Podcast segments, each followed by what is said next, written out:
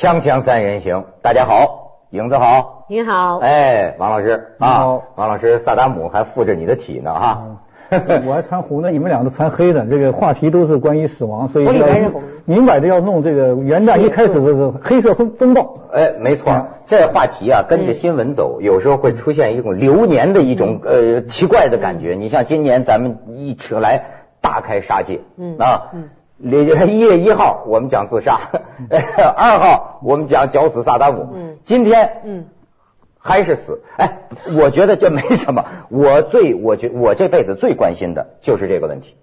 这个问题，呃，让孔子说未未知生焉知死，我恰好反过来，我觉得未知死焉知生。当然呢，你也没办法知道。对，所以说尊严呢，会什么呀？这是活着的人。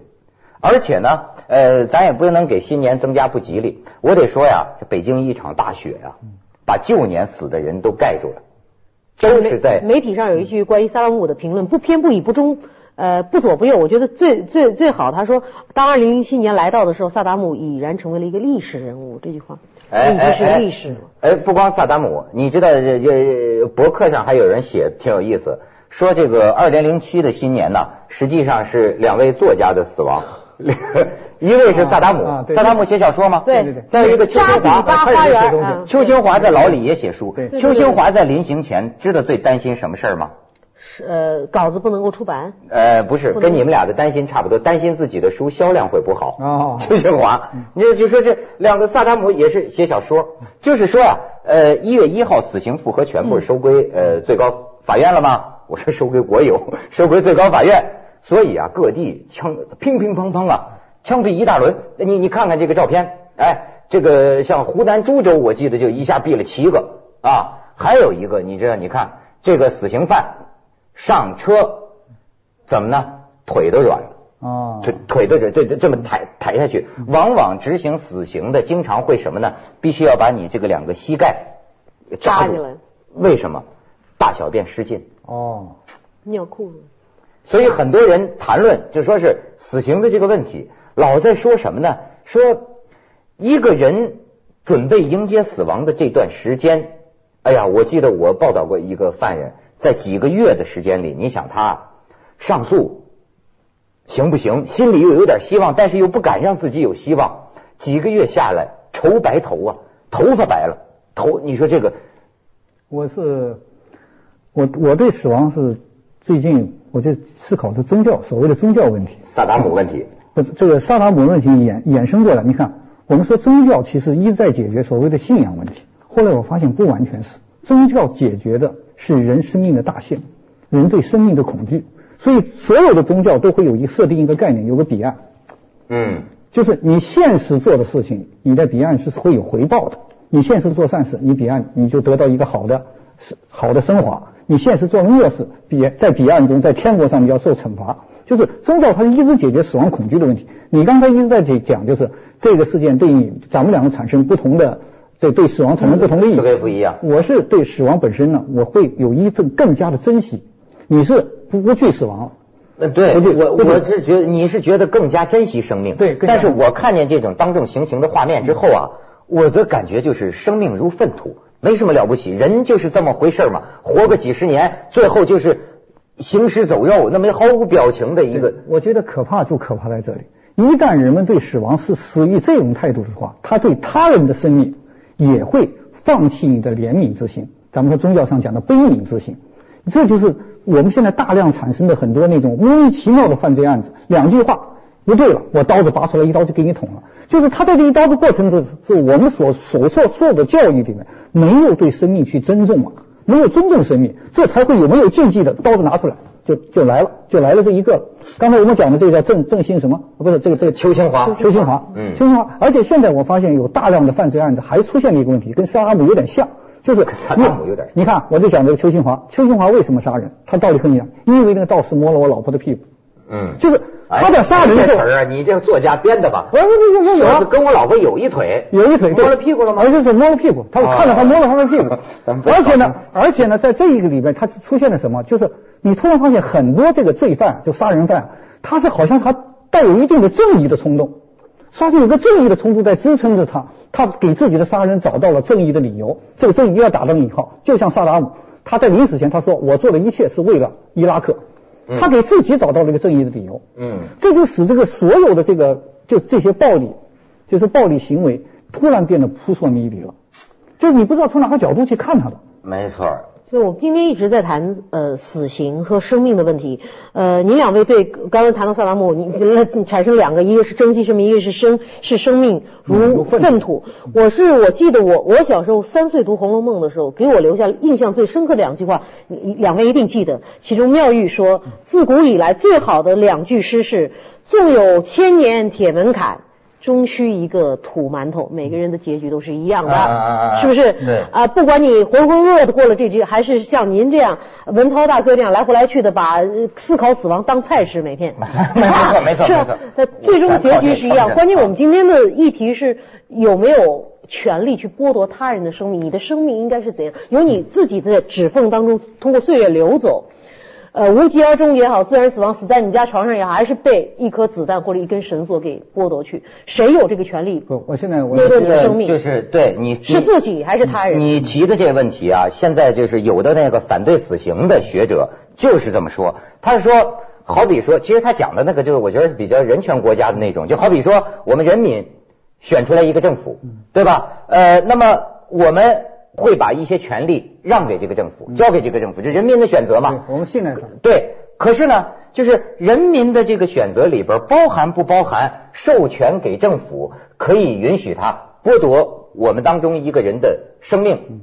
这就是反对死刑的人，他会觉得这个很有问题。嗯，这个我我再举个例子，我也是在报纸上看到，就是武汉还是南京曾经发生一个命案，就是一个罪犯杀死了当时在当地的外国的一个投资商，啊，然后当地公安法院很快审理，就这个人被判死刑了，也是他的家属出现在法院，坚决要求留下生命，法官就给他说，说我们必须杀了他，因为他威胁到你们的安全，我们是为了你们安全着想。你知道他怎么回答吗？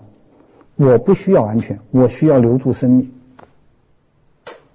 啊，这是西方人关于生命的理解，就是他是做了，他是欠条人命，他把人把毁灭了一个活生生的人，但是你用同样的方法，就是我讲萨达姆的时候说的，就是惩罚未必能恢复正义。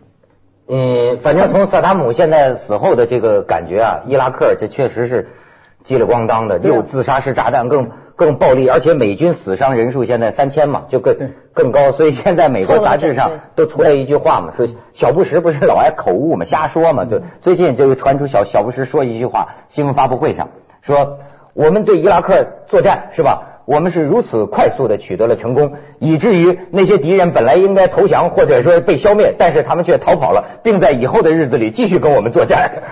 就不是不知道说什么的，逻辑说完全混乱说说乱了，嗯逻辑完完全咱们去一下广告，锵锵三人行，广告之后见。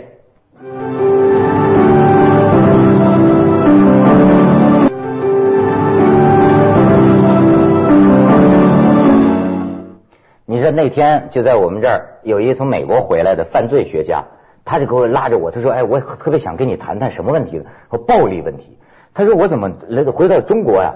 我觉得这个中国人呢，当然他可能在网上看到的，他怎么心里那个血腥啊，那种暴力的成分，比如说你们俩作家吵架呢，上来出来的词儿千刀万剐。”我恨不能那个生吃其肉，这什么什么这这这活剥了他的皮，杀气腾腾。而且是真的。你比如说，你看我手头就有一香港报纸的新闻嘛，陕西年轻农民跟未婚妻正在那个果园里做事呢，一句戏言吵了架，说到回家吧，未婚妻说我不回去，我不回去啊，你给我吵架，一手薅住脖子，两个钢击把未婚妻俩眼球给挖出来。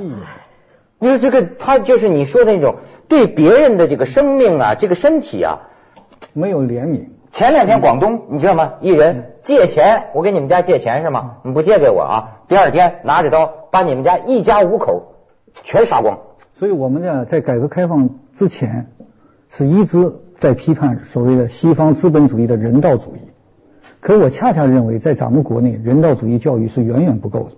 比如我就我就在想，很很早以前，那时候听的是没感觉。今天是萨达姆事件出事，我想就说那个在香港那个法律，嗯你买了鸡，你把鸡倒拎的你算是违法，是要罚款的。嗯嗯，这个这个小小法律看起来是对鸡的一个虐待，可是你要知道，它是让法律细致到了让你去珍惜从人到动物的生命。没错它把法律具体落实到的，就是你当你触及到关于生命这个概念的时候，你在你对他一定要有尊重。没错没错，我们这个社会现在就是对鸡不尊重，太恐怖了。也说起来很奇怪，我的今年的岁末是在陕西度过的，在西安。啊邱清华也是邱清华是陕西的嘛？啊，我我俩不认识哈。啊 啊，这个，然后我在那边也是在西安看到了萨达姆的那个那个画面，所以似乎是交错着时空，你知道和空间和时而且他们两个还有一间交错在了一起。他们两个还有一个相同在哪？邱新华如果说今年不闭，如果去年不闭的话，今年按照新的法律，就是我特别同意这个，现在咱们这个高检就是要把这个高高高法院这就是最高法院，这是对生命的尊重的第一步开始。萨达姆是到了今年四月多少号是他的生日，按照他们当地的法律，七十岁是就不能判死刑了，六十九都在抢先执行这个这个死刑，这就耐人寻味了。而且有一个事情，我才第一次知道，比较中国和美国的法律，我们关于邱新华这案件里面有一个核心，就是关于精神精神病的鉴定，哎后来没有能够对他原来我在我国的法律当中，法院可以不采纳辩护律师提出的要求，对，可以采纳，也可以不采纳。在美国呢是必须要做的。原来在我国的法律当中，你知道吗？没有这。是法律程序的一部分。嗯它是可以不采纳这个我觉得可以不去做那个深圳医呃精神法医学鉴定的专家就说了，说假如邱清华是精神病的话，他说，那么你说他杀人偿命是吧？但是我怀疑一个精神病人，他临死的时候能不能感觉到被报应的痛楚，打的痛楚？我看了他这个话呀，我就又看邱清华，当然他是不是精神病咱不知道，对吧？我就看他就是说笑呵呵的，嗯，他这个我不知道邱清华是怎么面对死亡，在河滩上不是给毙了吗？嗯，然后在法庭上笑不滋滋就说了七个字儿，你就感觉就是说邱清华有，就是说一个字儿是吧？然后说听清了吗？听清了对。然后押出去的时候，有个记者站起来，我发现跟追明星似的嗯。哎，邱清华，你后悔吗？咵，这下连法警都撒了手了，大家都静着听邱清华怎么说。邱清华不后悔，七个字儿。问题就在这里，是就是你在追踪这个案子的时候，就我刚才讲的，就是他在骨子里认为他做了一个对他来说是对的事儿，因为你玷污了我老婆，你侮辱我的老婆，所以你该死。这就是今天我们发生的很多，就是我们说国内现在发生很多暴力事件，你去去追踪他的背后，你都会发现，就是他们有一个基本的信念，就是你这个人该死，所以我要把你杀了。除了冲动杀人，有些冲动杀人，这里你想，咱有的时候夫妻吵架，你们这做老婆的都让我们该死。你想，这邱新华这个案子还有一个就是，如果不杀，按照我们中国过去的公布的死刑犯的那个判决书都有一句话，就是不杀不足以平民愤。嗯，但是不杀不足以平民愤这个字里面，其实无形中已经对法律本身的定义，它已经开始在背离了，因为你是根据民愤而不是根据法律。我说的这种暴力，你说的这个暴力心理，存在于正常人的领域。对王老师，你刚才举很多那是罪犯的例子，我给你举一些，咱们有标语为证，就中国国道上个个都有标语。我跟你说，这些标语的你看哈，你不就弄一计划生育吗？但是某农村的标语，能引的引出来，能留的留出来，坚决不能生下来。然后呢，江苏农村多处可见，宁可血流成河，不准超生一个。要血流成河，不准超生一个。然后呢，还有一个路上更狠，一就是一胎还，二胎炸，三胎四胎杀杀杀，这杀杀杀吗？还有那个呃，有有的地方计划生育阻力比较大嘛，有的有个别的就还会出现自杀这种现象。你知道在村里写什么标语呢？喝药不夺瓶，上吊就给绳。这种这这这这种这这还有归还农业贷款的标语，叫“人死债不烂，父债子来还”，人死债不烂，父债子来还。还有一个什么呢？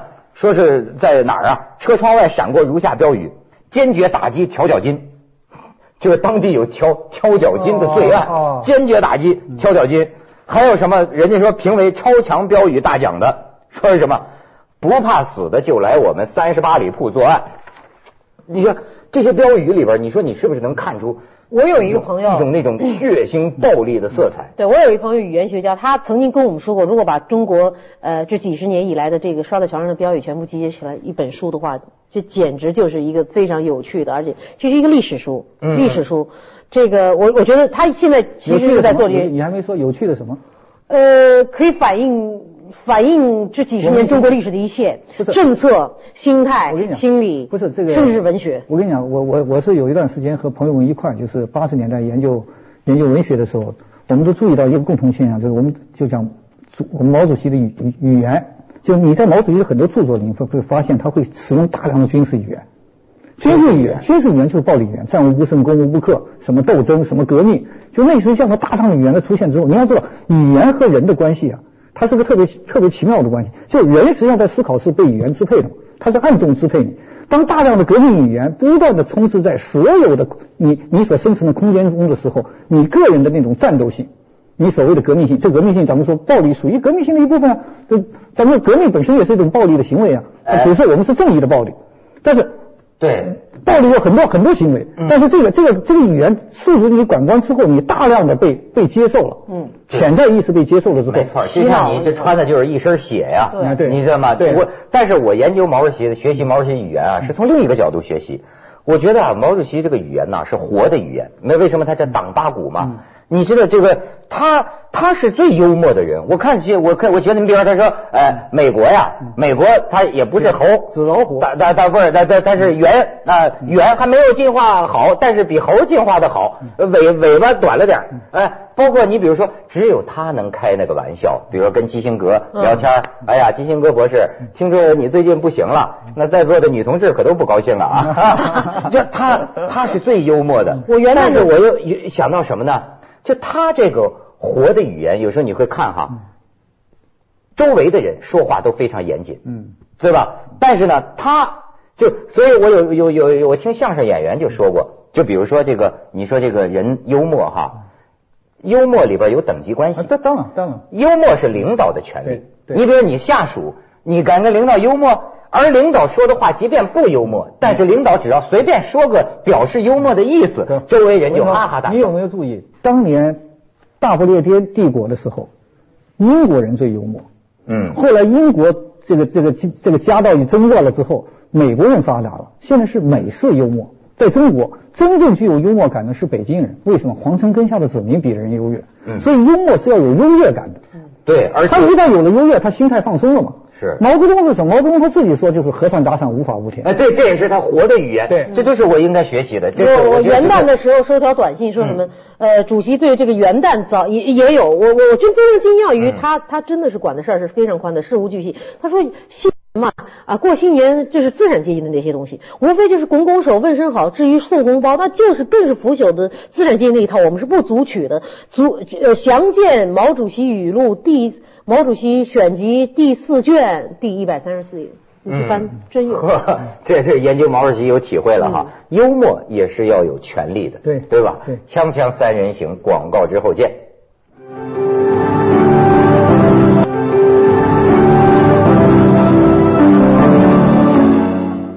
咱这个说说说远了，说毛主席去了，咱这还是说死刑。我就说这个死刑啊，呃，你比如说像他就会因为看了一个萨达姆问调，改变了对死刑的看法，对，我是不主张死刑。原来您是主张是对，我原来是主张，我原来跟你观点一样，嗯就是这个人杀了别人，就是就是以牙还牙嘛。你你剥夺了别人生命，别人也有权剥夺你的生命。所以我最近研究这个旧约和新约啊，我发现还是有不同。你看看这个犹太人过去是犹太人是讲究以眼还眼的，是吧对？但是你看到了这个呃耶稣就开始说打你右脸，把左脸也舔给他。呃，接下来还有一句话，有人硬拖着你要走一里路，一要要硬拖着你要走一里地，你就陪着他走两里地，这是耶稣说的。对不，我是说。还有一个死刑啊，现在就说有反对死刑的人学者在提嘛，还提出一个现象，就是怕判错。嗯，因为历史啊，我们经常会看到过去的很多东西全颠倒过来因。为严打的时候经常判错了很多事儿。对啊，你包括对啊，经常判错，包括你看前些年，现在法治是进步了。前些年你知道有还还有一些很奇怪的心理，比如说云南那边，说一警察说他杀了他老婆，杀了他老婆，当时呢就是高级法院复查这个事儿。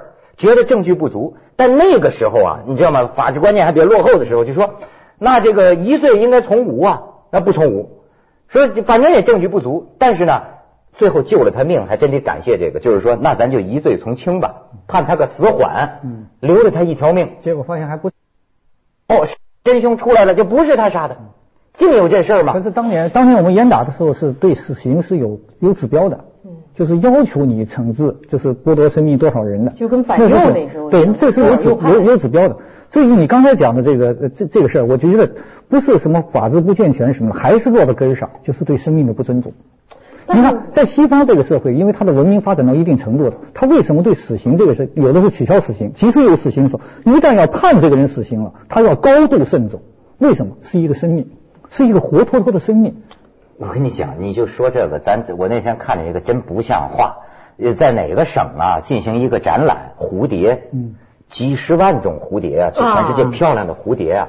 跟那个游客们说，因为你就可以直接不用隔着看，可以真的看，服务给你们嘛。被弄死！就你们不要捏它翅膀。最后，好家伙，那几十万只蝴蝶鸡飞狗跳，给这些人们掐死、弄死、弄那乱七八糟。不，你说这个生命。你还是甭说人了。再说到人哈，尽管有冤假错案，但是我似乎还没有准备好说完全接受我我呃像废废除死刑这有很多东西说杀人偿命这些东西，像邱新华他呃杀了十一个人，那十一个人呢他们的家属他们他们的感觉，我们也换位思考在他们的话，所以我呃我可能需要更大的刺激才能让我像王老师一样的希望能够废除死刑。不过我在这儿有一个非常奇异的联想，刚才说到宗教，你知道呃在您说的该。该死！那些人因为邱兴王认为他们这些人就是该死，这是他杀人的一个理论。哎，你知道阿拉伯的古兰经当中有一个说，该死的就该死，该生的就该生。就怀疑邱新华前世是不是一个阿拉伯人？这这前世了都。这我我的我的这个当然死刑现在在中国这不可能的，肯定还是要有死刑啊。